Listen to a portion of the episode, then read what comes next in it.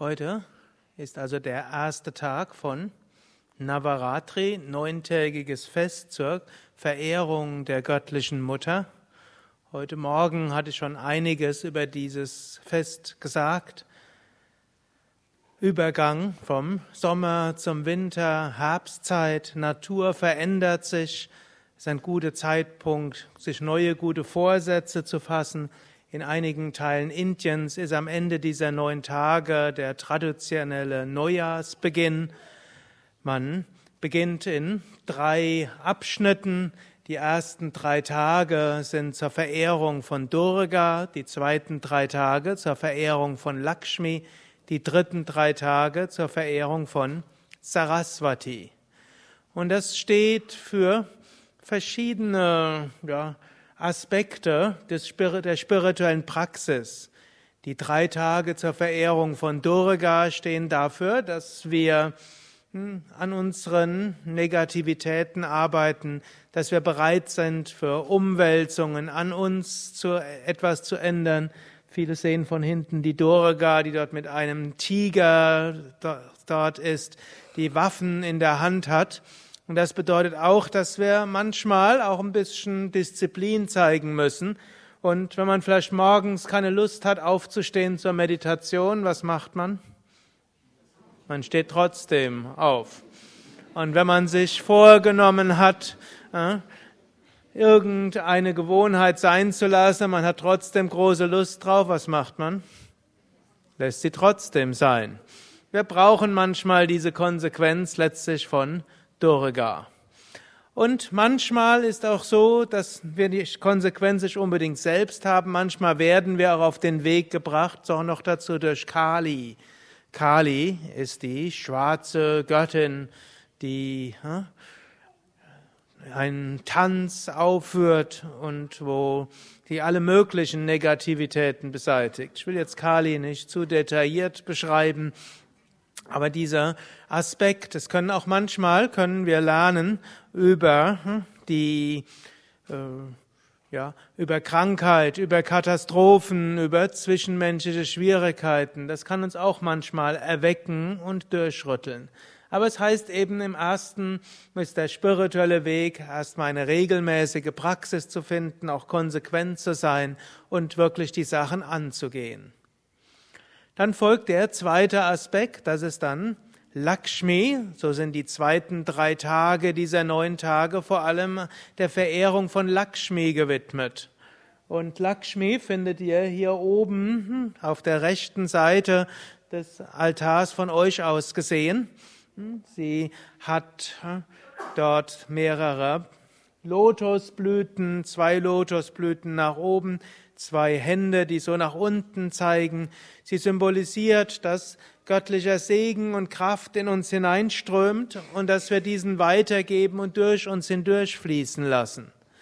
Das symbolisiert, wenn wir auf dem spirituellen Weg sind, dann bekommen wir auch alle möglichen neuen Kräfte und Fähigkeiten. Wir bekommen neues Prana, also neue Lebensenergie.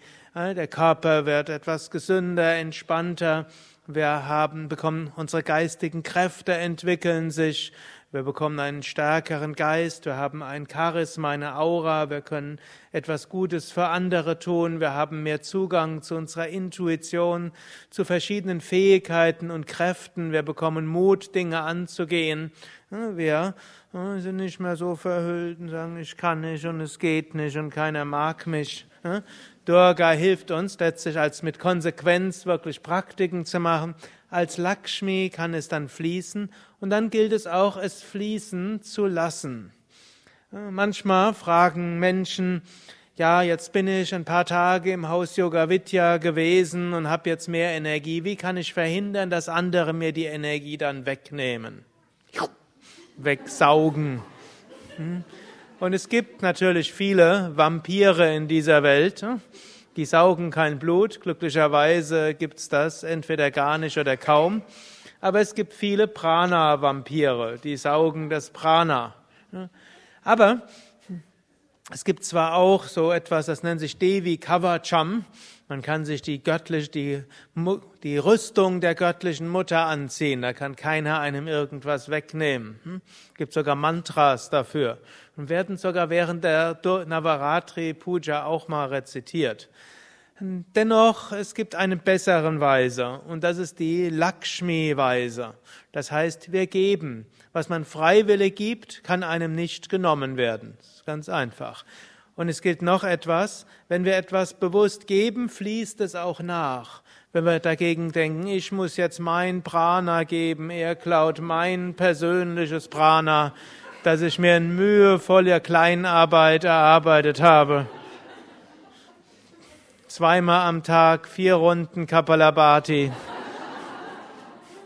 Meinen ganzen Herbsturlaub habe ich dafür geopfert.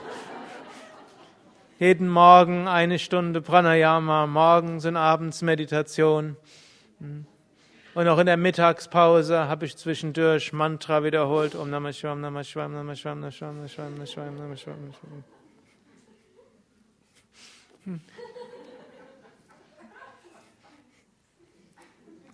108 Mal, 1008 Mal, 27 hm? mal 1008 Mal.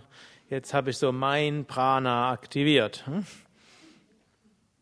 Wenn wir sagen mein Prana, dann haben wir den Hahn oben abgestellt. Hm? Wenn wir jetzt noch dazu versuchen, so festzuhalten, was passiert mit Prana, wenn wir es festhalten? Diese Lebensenergie. Sie verschwindet. Wir müssen geben. Sie will fließen. Prana ist Energie, Energie heißt Schwingung und Schwingung muss irgendwo fließen. Und daher Lakshmi-Prinzip steht dann eben auch dafür, mit anderen zu teilen, das, was wir haben. Je mehr wir geben, umso mehr bekommen wir. Gut, wir müssen auch weiter am Durga-Prinzip arbeiten und Dinge aufbauen. Aber wenn man Techniken kennt, dann kann man ja auch freigebig sein. Und wenn man halt merkt, trotz aller Freigiebigkeit und obgleich wir uns zum Instrument machen, uns vorstellen, göttliche Energie strömt durch uns hindurch, sind wir dennoch ein bisschen ausgelaugt, dann zwölf Runden Sonnengebet, drei Runden Kapalabhati, zehn Minuten Meditation und die Welt sieht schon wieder anders aus. Also Lakshmi-Prinzip. Auf das Lakshmi-Prinzip, das wir drei Tage lang besonders verehren, folgt dann das Saraswati-Prinzip. Und das Saraswati-Prinzip ist das Prinzip des Wissens, der Intuition, wie auch der Kreativität und so die tiefere Intuition oder höhere Intuition, je nachdem, wie wir das sehen wollen. Saraswati. Ihr seht dort oben auch ein Bild von Saraswati. Sie sitzt dort auf einem Baumstamm. Vor ihr ist ein V als Symbol für die Schönheit. Sie hat einen weißen Sari als Symbol für Reinheit. Sie erstrahlt hm, insbesondere um Ajna und Sahasrara Chakra herum als Symbol für das höhere Wissen.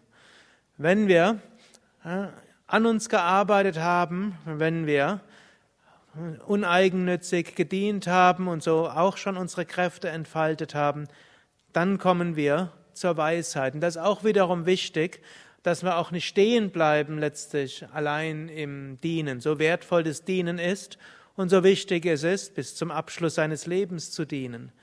Und wir sollten uns auch nicht darauf einbilden, oh, ich bin das größte Instrument Gottes. Hm? Gott wirkt durch mich, ich bin der Sendbote. Hm? Keiner wirkt, ist ein so guter Diener als ich allein. Hm? Schließlich folgt Saraswati, Saraswati eben, die Weisheit, die Erkenntnis, Aham Brahmasmi, ich bin eins mit dem Göttlichen. Letztlich die göttliche Mutter, das kosmische Bewusstsein, alle Meister, alle Meisterinnen, alle Nichtmeister und noch Nichtmeisterinnen, wir sind alle letztlich eins. Das ist zunächst noch eine Erkenntnis. Und dann folgt der zehnte Tag, Vijaya Dashami, der zehnte Tag des Sieges, wie es heißt. Und das symbolisiert dann Nirvikalpa, Samadhi, die höchste Samadhi-Stufe. Man kann diese drei Göttinnen auch auf eine andere Weise noch interpretieren. Man kann sagen, wie letztlich äh, Gott, Göttin, die kosmische Energienintelligenz uns lehrt. Manchmal lehrt sie uns wie Kali. Kali und Durga gehören irgendwie zusammen. Kali ist dann aber, manchmal lehrt uns die kosmische Mutter, indem sie uns durcheinander rüttelt, zu Katastrophen führt, das, worauf wir gezählt haben, unseren Halt irgendwie wegnimmt. Manchmal ist sie dabei Mutter wie Durga freundlich, aber auch gleichzeitig wie der Tiger und die Waffen durcheinander rüttelnd. Hm? Manchmal ist sie so wie Lakshmi und segnet uns mit allen schönen Dingen, mit dieser Liebe, die uns auch Menschen geben können, die Schönheit der Natur, die Schönheit von Bäumen, von Pflanzen, auch Schönheit von menschgemachten Dingen. Auch das in Wirklichkeit macht der Mensch es ja nicht wirklich, sondern auch das, was scheinbar menschgemacht ist, ist auch etwas Großartiges. Schließlich lehrt die göttliche Mutter uns durch Einsicht und wahres Wissen Saraswati, um schließlich zur höchsten Verwirklichung zu führen, Vijaya Dashami. So kann man viel noch erzählen über die göttliche Mutter. Wichtig ist, intellektuell die göttliche Mutter zu verstehen, ist eine Sache. Intuitiv sie zu verstehen, ist eine andere Sache. Letztlich äh, sie wirklich zu erfahren, ist die, das Höchste. Um die göttliche Mutter zu verstehen, wird an Navaratri eine Menge gemacht. Zum einen wird empfohlen, während dieser Zeit die Praktiken zu erhöhen.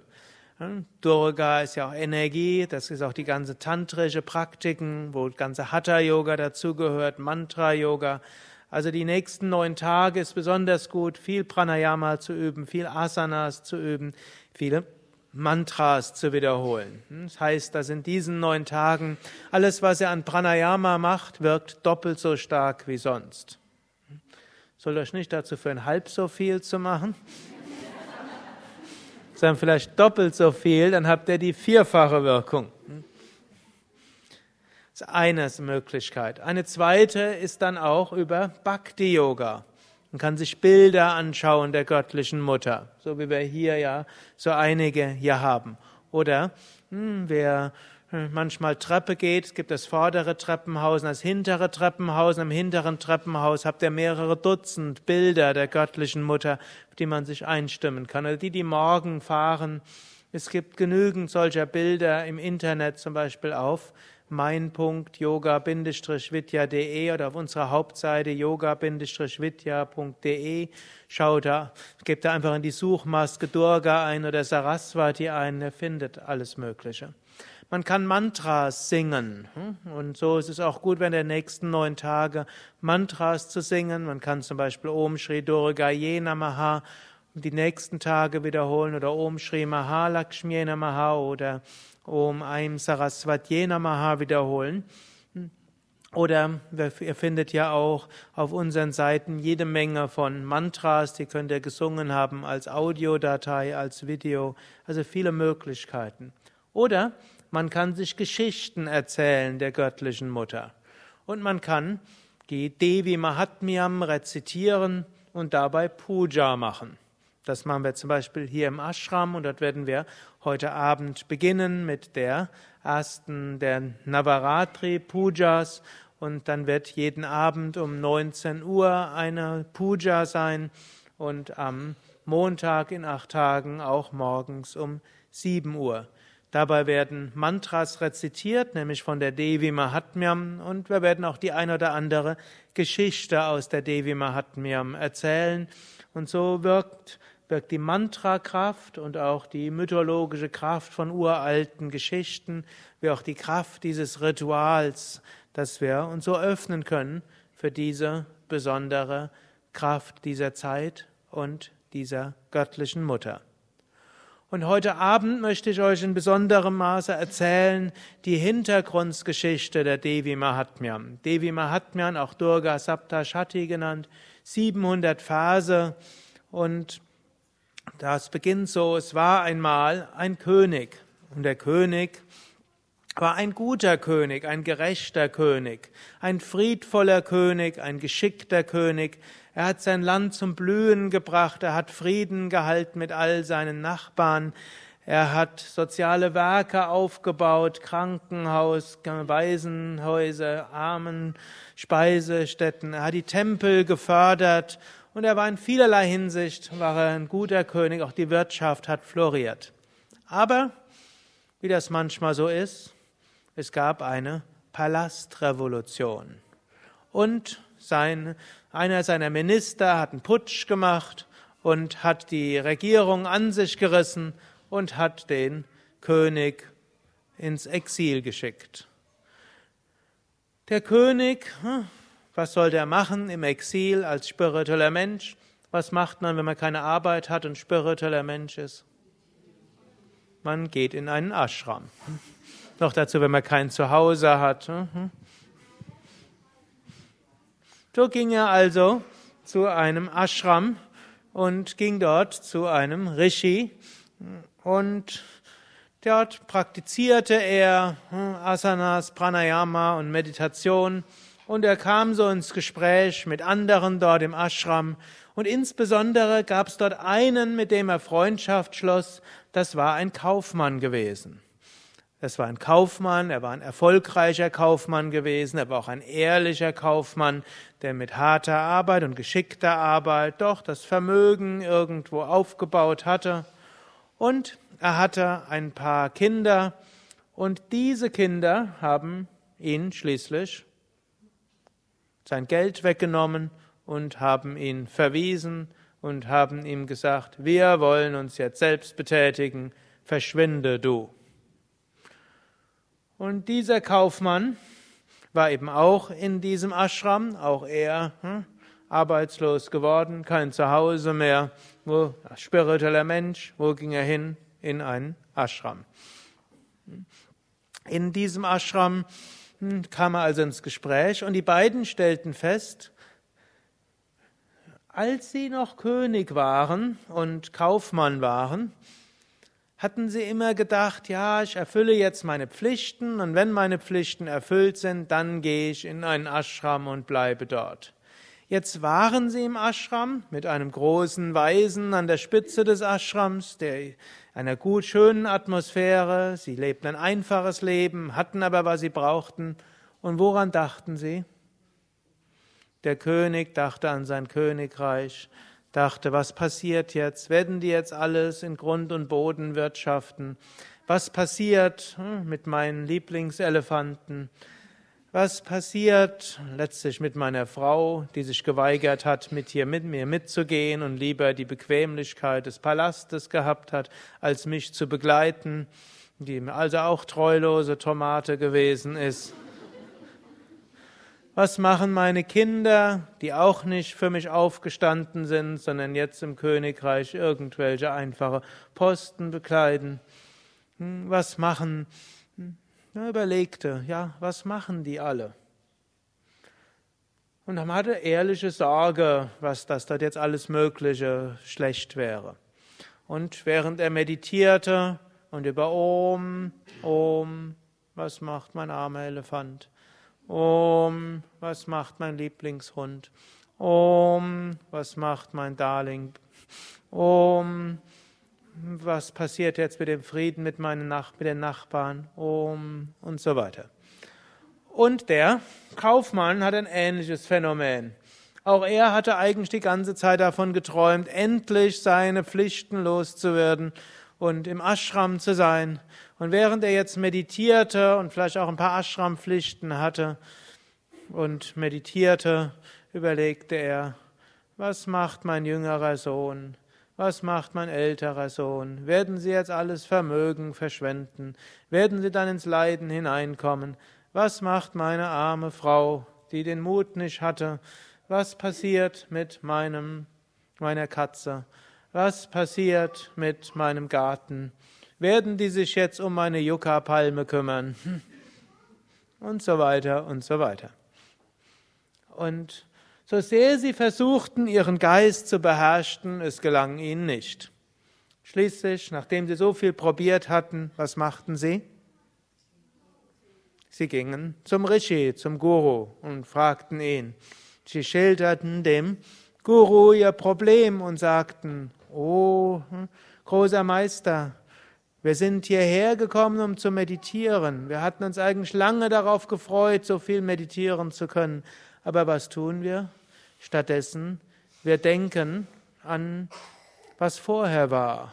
Und noch etwas Eigenartiges. Auf der einen Seite sind wir immer noch verärgert. Auf der anderen Seite haben wir Mitgefühl mit denen, die uns so betrogen haben. Wir verstehen das nicht. Und unsere Emotionen wechseln zwischen Depression und Ärger und Mitgefühl und Sorge. Aber wir kommen nicht zur Ruhe. Was, o oh großer Rishi, kann der Grund dafür sein? Und was können wir machen, um uns, um wieder zur Ruhe zu kommen. Und der Rishi antwortete, er sagte, das alles ist die göttliche Mutter. Die göttliche Mutter manifestiert sich in allen Wesen als Liebe. Sie manifestiert sich in allen Wesen als Verhaftung. Sie manifestiert sich in allen Wesen als Ärger. Sie manifestiert sich in allen Wesen als Friedfertigkeit. Sie manifestiert sich in allen Wesen auch als kosmische Kraft des Wissens und der Weisheit. Letztlich, der Mensch allein kann es nicht schaffen, seinen Geist unter Kontrolle zu bringen. Letztlich ist die Fähigkeit, den Geist unter Kontrolle zu bringen, eine Gnade der göttlichen Mutter. Verehrt die göttliche Mutter, schüttet euer Herz der göttlichen Mutter ganz aus, bittet um Trost bei der göttlichen Mutter. Und die göttliche Mutter, die sich jetzt in, bei euch in diesen chaotischen Emotionen manifestiert, wird sich in euch manifestieren auf andere Weise. Die göttliche Mutter, welche Ursache ist, Verbindung, ist auch die Ursache für die Befreiung. Daher betet zur göttlichen Mutter und kommt zur Befreiung. Der Rishi und der Kaufmann fragten, ja, erzähle uns mehr. Wer ist diese göttliche Mutter? Was ist diese göttliche Mutter? Und der Rishi erzählte dann noch zwei, drei weitere, er erzählte drei große Geschichten über die göttliche Mutter die ich ein andermal erzählen werde.